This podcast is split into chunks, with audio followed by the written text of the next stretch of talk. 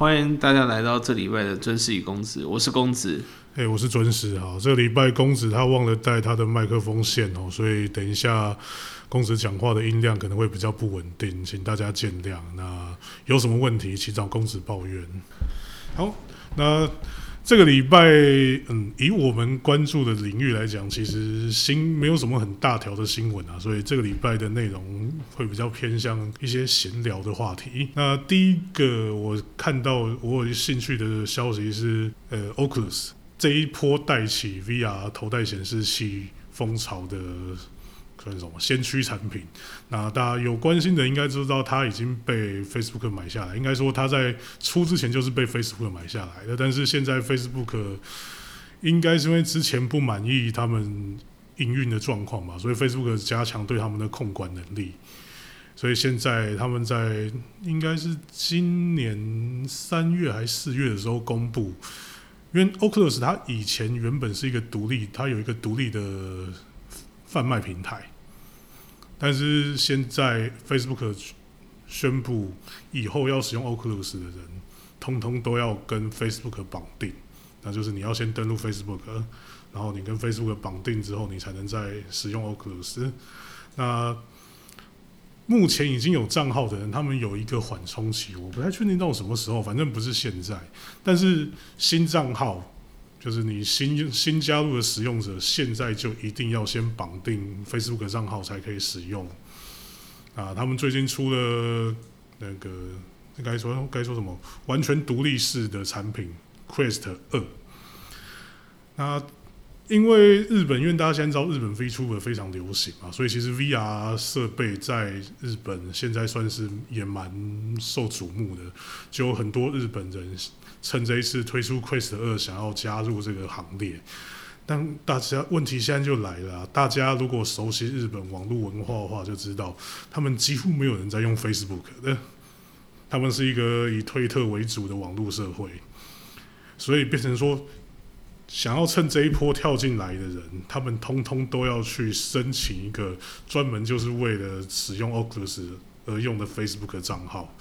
可是好巧不巧的，大家都知道，马上就是美国总统选举了。那为了控管网络上，就是反正选举在网络上的一些攻击啊、假消息，所以 Facebook 是没有公开讲啊，但是大家都觉得他们最近。就是对于新申请账号控管审核审核的严格程度，已经到了差不多跟神经病差不多的境界了。那大家都觉得这是因为美国总统大选的关系吗？那这两个加在一起，就在日本就发生了一件很尴尬的问题。很多人他为了就是他他是新申请的，他是专门为了 Face 做 Oculus 去申请 Facebook 的账号，那他申请了他没什么用。然后就被 Facebook 判断是假账号，然后直接永久冻结，解不动，解不了冻。然后因为他们都是真的用，我不知道，因为是在网络上反映啊，我不能去，我不能求证他们是不是真的用自己的真实资料。但是很多人都说啊，我就是用我的真实资料去申请的、那你一冻结，我我我以后要怎么办？你现在不登录 Facebook，你 Oculus 也不能用啊，我都已经预定好了。那你等一下送来一台我不能用的机器，于是 Oculus 的日本推特账号就大爆炸了。老实说，我看了觉得还蛮可怜的，你知道吗？因为首先这个决定是 Facebook 决定的，Oculus 他们没有办法反抗。然后 Oculus 日本推特账号又是一个 Oculus 底下当地分公司的公关账号，搞到最后就是他们收到一堆抱怨，他们也没有办法去解决任何事情，最后就只能一个一个个案处理。嗯，我。朋友有讲啊，他因为他也是长期有在用 VR 头盔的人，他说 Facebook 现在看起来就是不管其他的东西，他们只是想要把 Oculus 做成 Facebook 专用的 VR 界面，就拿拿来在 Facebook 上面做 VR 聊天什么的。但我是觉得这样搞下去，Oculus 大概会先被 Facebook 给玩死吧。啊，下一个话题是，诶、英国的国家广告标准局，啊。你要公子，你要不要念一下原文？因为好像没有正式中文翻译。哦、a d v e r t i s i n g Standards Authority，他们禁止了两部与是两部手机游戏的广告，这两部手机游戏是《梦幻家园》跟《梦幻花园》，他们在台湾好像也有上架吧？可是我至少我认识的人都没有玩。可是我觉得大家应该对他们的广告非常熟悉。我想，呃，最大的来源应该是 Facebook 上面吧。然后没有没有，我在 YouTube 也常看到。对对，反正是你会看到一个该怎么说，看起来像益智游戏的画面，然后叫你去抽一些东西，然后去救人还是怎样的。但实际上，他他们就是梦幻家园跟梦幻花园的广告。但实际上，梦幻家园跟梦幻花园，你听游戏名称，你知道它就是一个。很标准的欧美式的手机庄园游戏，它完全没有那种益智成分在里面，所以它这个广告其实就是一个嗯很标准的不实对啊不实广告啊。那其实这个东西之前也有我看过不少人在讨论，因为这个他们广告撒的真的撒很大，那看过的人很多，我相信大概也有也有不少人真的被骗进去过。其实他这个做法，我想应该是有效，不然他不会这样子长期一直撒广告。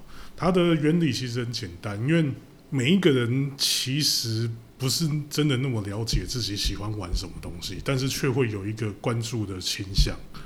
那他要吸引的就是说，他会关注，比如说益智，刚刚讲的上面，他是把自己塑造成像是益智游戏，他要吸引会关注益智游戏的人进游戏。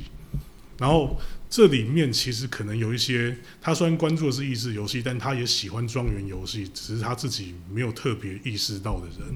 那这些人进了这个游戏之后，可能就会就此定居下来。那对他来讲，就是增加他的顾客层，顾客层嘛。不过第一个，因为他该怎么说？因为手机游戏都是免费下载的，所以就。大部分国家的广告标示法规来说，其实很难去规范这个行为，因为消费者没有办法主张自己有损失啊。我看到这个广告，我点进去了，那我下载这个游戏，可是你没有花钱啊。那你发现不对了，你就删掉游戏了。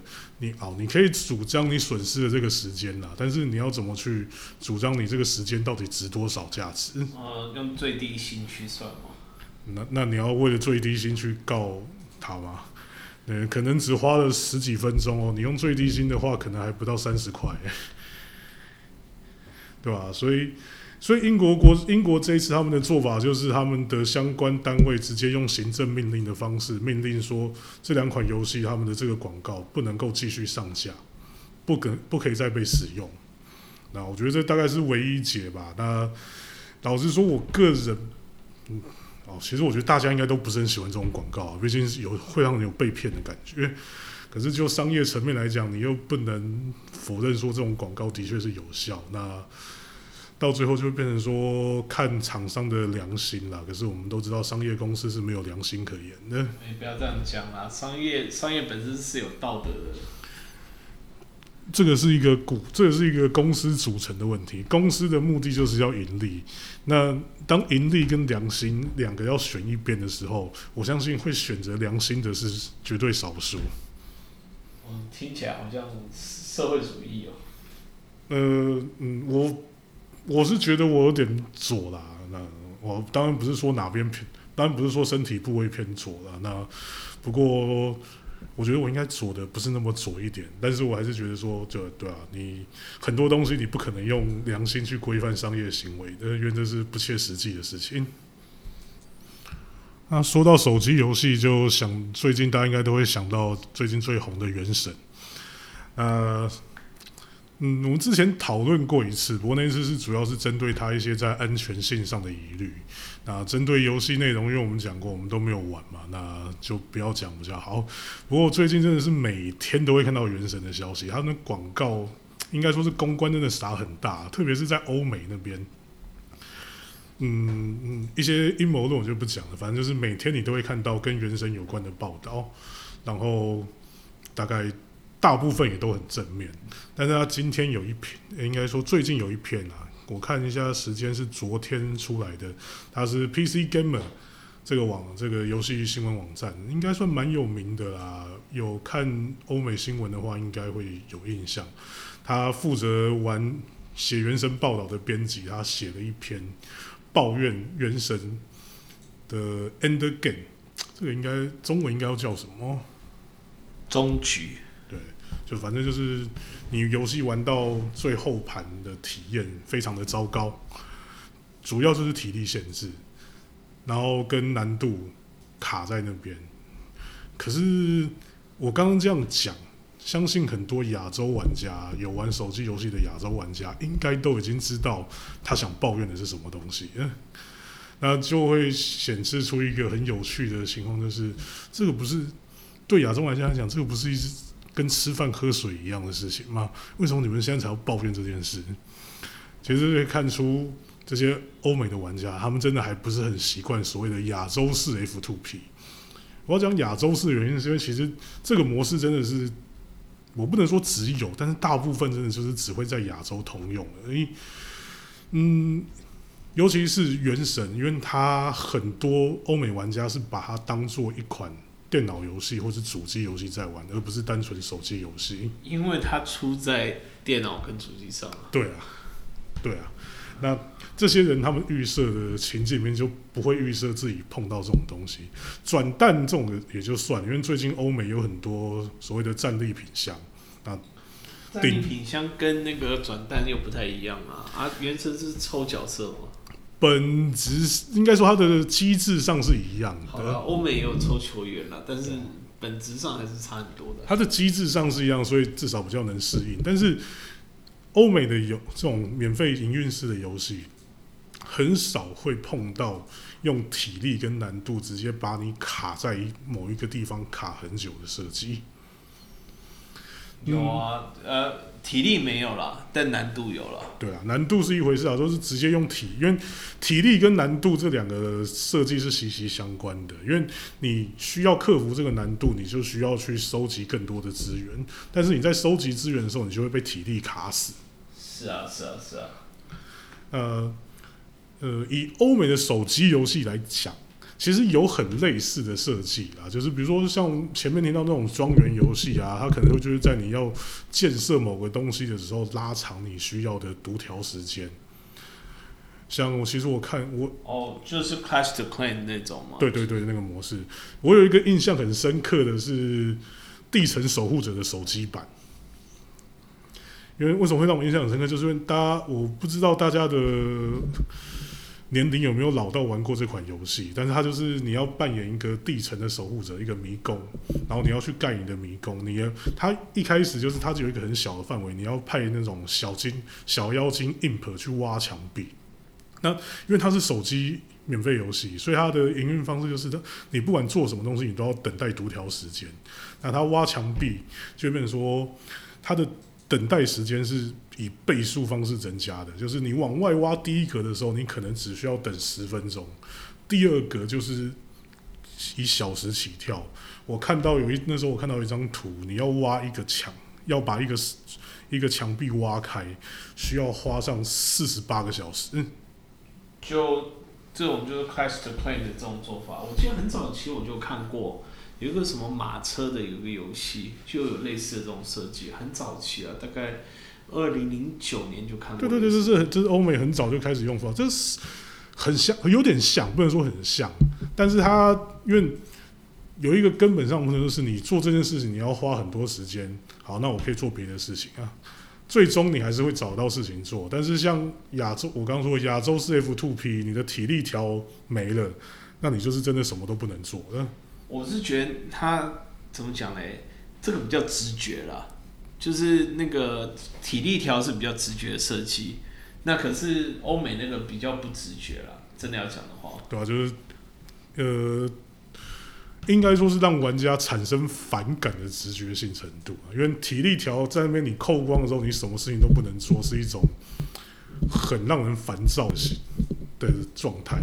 我相信有玩手机游戏的玩家应该都知道。其实我觉得米哈游，这就是原神的开发公司是很聪明的，因为我这点是我自己的猜测，但是我猜测其实他就是有看到欧美玩家还不熟他们这个这一套游戏机制，所以趁现在去收割一波。因为该怎么讲？嗯，讲到这边可能有点敏感，简单就是我们先不去讨论所谓的抄袭不抄袭的事情，但它很明显就是有所谓的碰瓷。哎、糟糕，我们会不会被治愈警察抓？啊，就就就无所谓啊。碰瓷这个在台湾也有听过了，反正就是假车祸嘛。那他们的意思就是假车祸的意思，但后来他就是延伸在中国那边延伸到，就是你只要是任何故意造成的纠纷，从用这个纠纷来获利的行为，通通都叫碰瓷。这个在日文叫做阿塔利亚，而且重点是日文的用法也几乎一模一样，可以想见，就是亚洲国家的人大概都这个概念都差不多。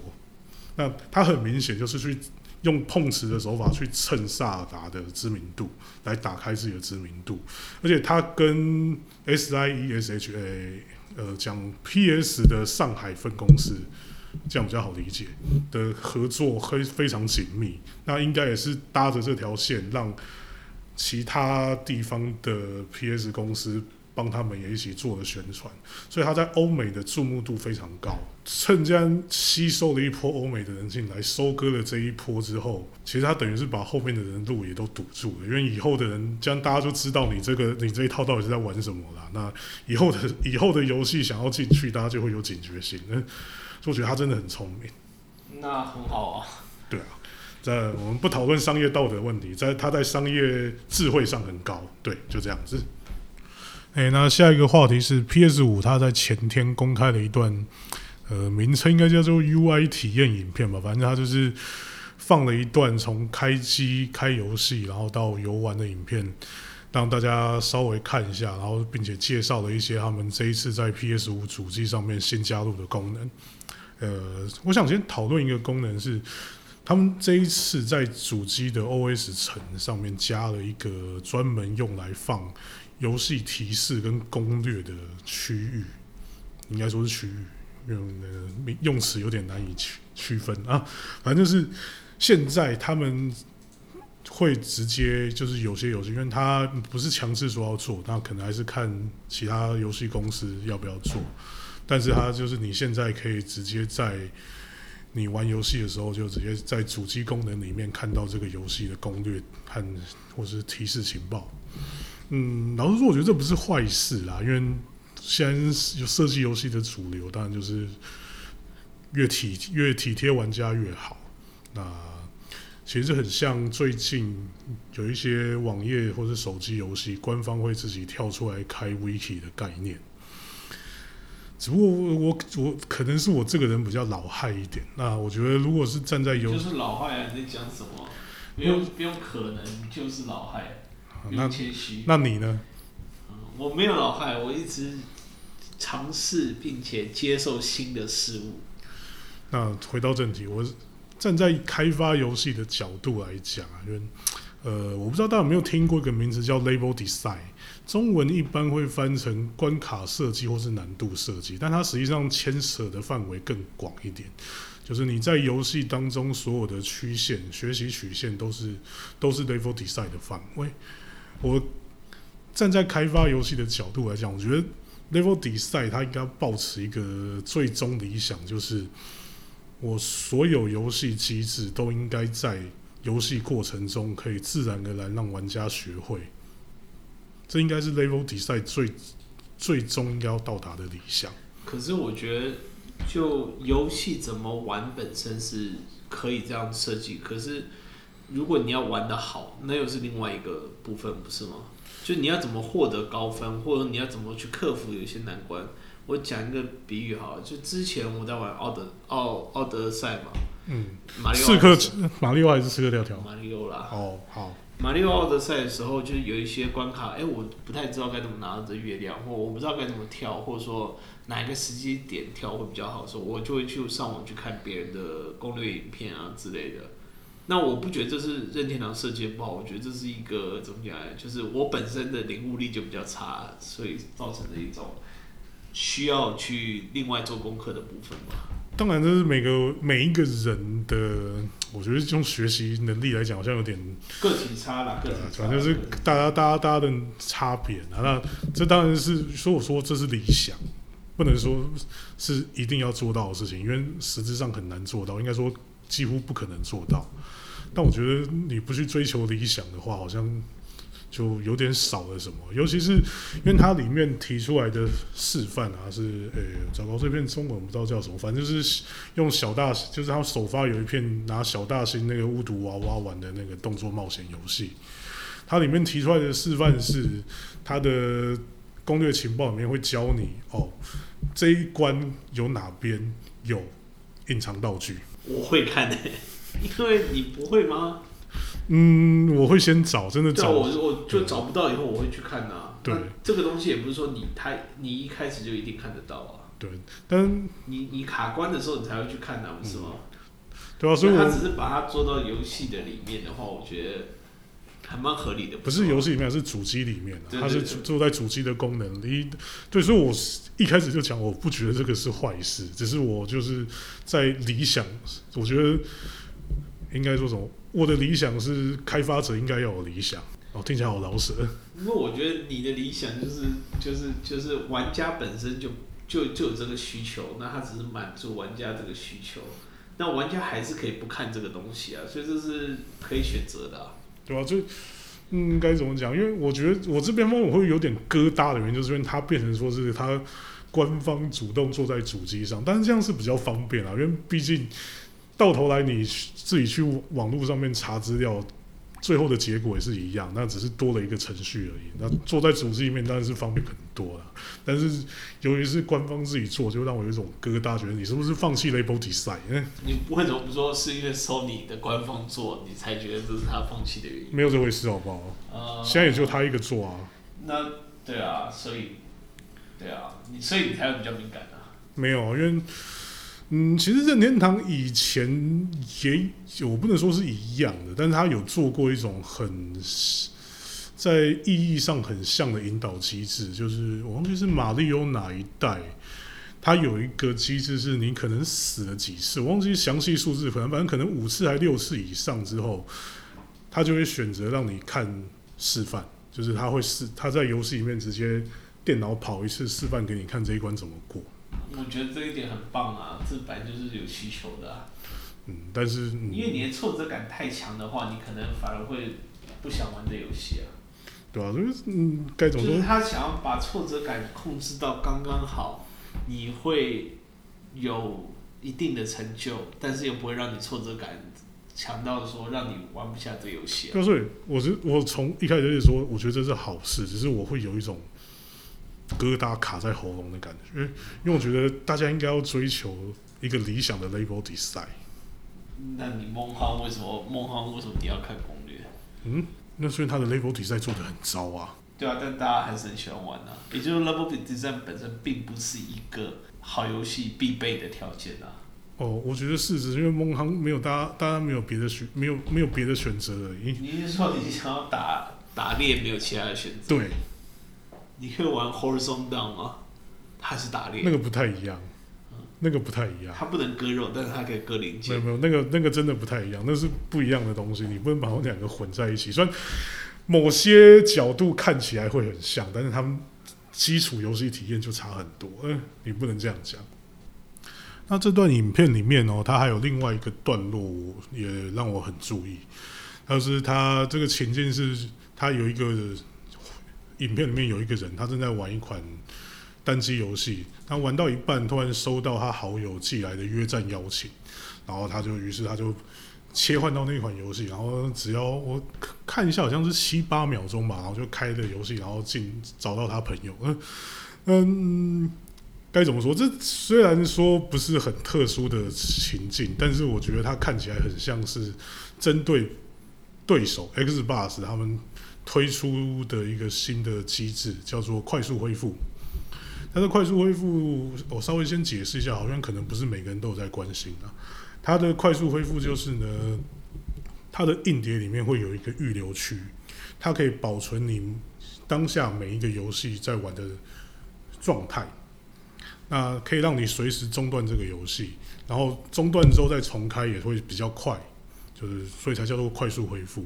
那它设计的情境，其实它一开始利用的情境就跟刚才讲那段很像，就是我我现在玩一款单机游戏，然后玩一玩接到好友约战，那我就可以把这个单机游戏中断掉，那让它存在预留区里面，然后切换到好友约战的那款游戏里面。嗯，但其实虽然说情境看起来很像，但其实它有一个根本性的不同，因为 PS 五它没有做这个预留区保留状态的部分，所以它实际上刚才那个情境在 PS 五上面，它就是原本那个游戏它就是关掉的，那它就是关掉的，它就是关掉一个游戏重开一个新的，那只是呃有关心 PS 五消息的人应该都知道，他们这一次是很讲究快速读取，所以它开一个新游戏只要八秒钟。那也是，他们可能想强调说，那其实不用那个功能，大家体验，大家体验也是差不多。我开的游戏也是很快啊。那当然，可是因为它原本那个游戏就关掉了嘛。那其实，在体验上是还是会有一点不同啊。比如说，你如果是在 Xbox 上的话，你接到约战之后，你就真的可以直接马上转换过去，你不用管你现在这个游戏有没有存档，因为它就是把整个状态直接。保留在预留区里面，但是 PS 五的话，如果其实，嗯，就现在游戏设计来讲，影响可能不会很大，因为大部分现在大部分主机游戏一定也都会给你随时存档。那我是我其实我最近真的想不到我玩过哪一款游戏没有随时存档的功能。梦航吧？啊，对哦。可是梦航，可是线上游戏对啊，它是线上游戏啊。对啊，线上游戏不要说它那个这谁 Xbox 没办法。呃啊，有啦，就是那种剧情导向的游戏，在演剧情片段的时候，可能会没有办法中断存档，你要把那个剧情看完。啊，最可能最常碰到应该就是这一点吧。那其他的影响其实不算是很高。那 PS 五它还做了一个，也不能说是新功能，应该说是原有功能的强化版。现在就是它在主，它没有。多个游戏的预留，因为 Xbox 那个快速恢复的功能，它是可以让你保留三到五个不同的游戏在预留区里面，可以随时切换。那 PS 五它做了一个，就是其实 PS 玩家就知道，你玩游戏玩到一半，你切待命模式，那之后再从待命模式恢复之后，会马上进入游戏，那也是保持原本的状态。那它这一次强化到就是。休眠模式也可以维持这个状态。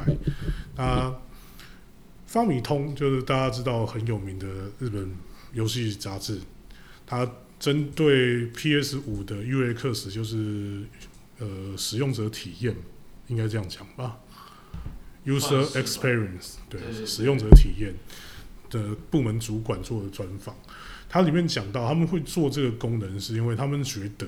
因为不是觉得啦，是他们从后台收集到的资料显示，绝大部分的玩家，他们不会有在多个游戏就是同时间玩多个游戏的需求。他们多半都是我今天买了一款游戏，我就先玩玩它，那再开始玩下一款。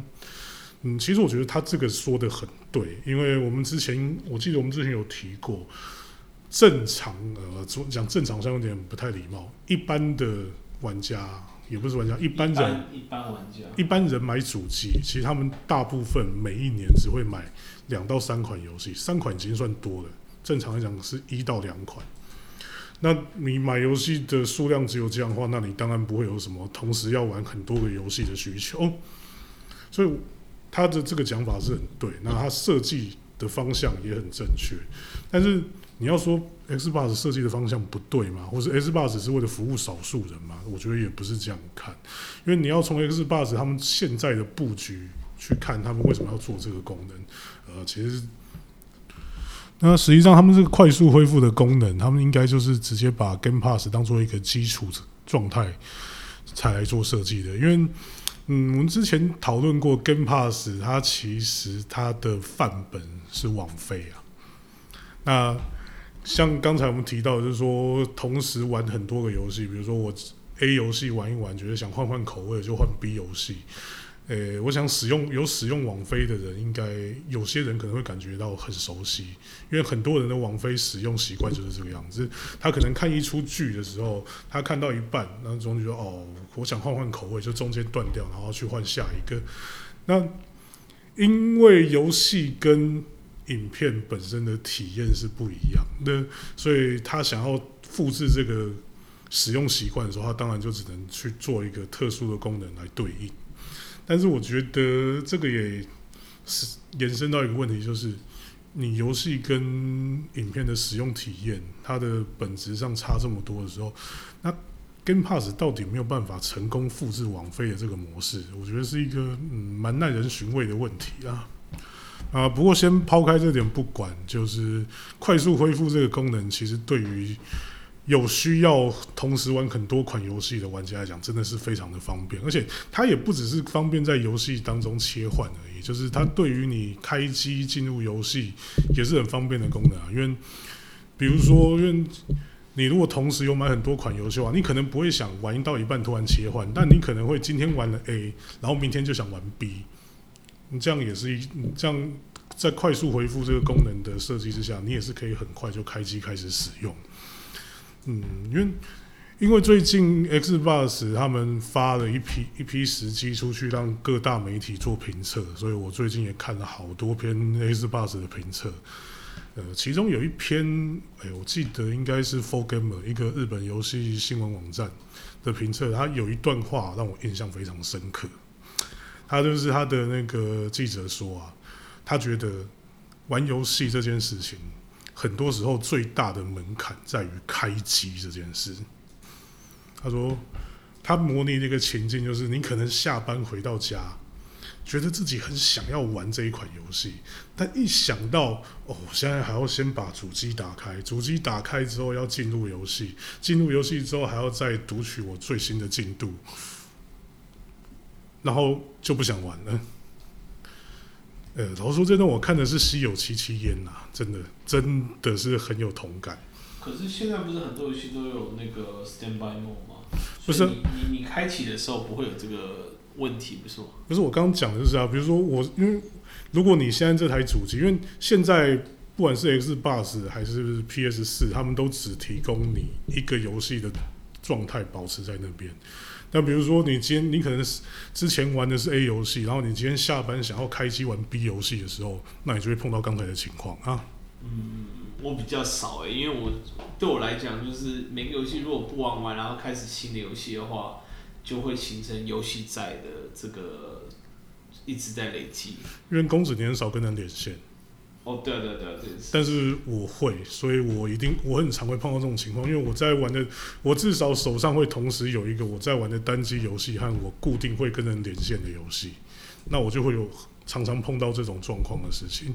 那有时候我可能我是自由业，当然是比较没有一般上班族那么操劳啦，但有时候工作到累了，然后可能想说啊，我想打开主机玩 玩一玩游戏来解解闷的时候，又想到啊，可是我还要开机，然后还要等读取，那算了，我还是做别的事好了。